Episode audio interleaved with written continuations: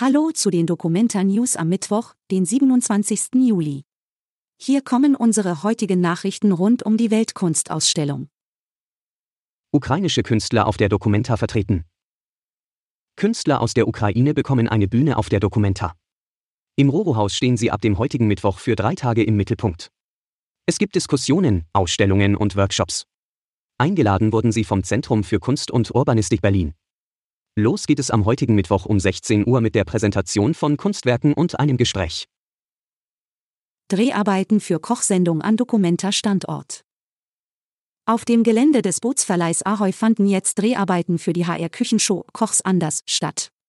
Mit dabei waren der TV-Koch Ali Güngörmüs und die Kasseler Studentin Karina Jakisch. Sie hat das Projekt Food Lab mitorganisiert.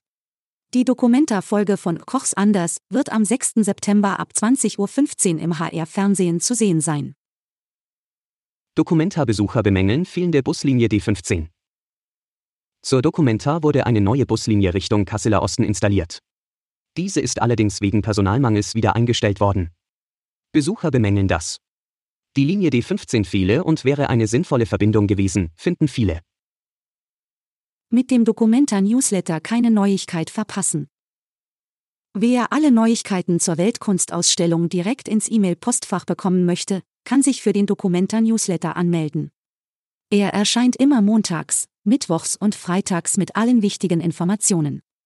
Wie genau die Anmeldung funktioniert, erfahrt ihr unter hna.de/dokumenta. Bis morgen.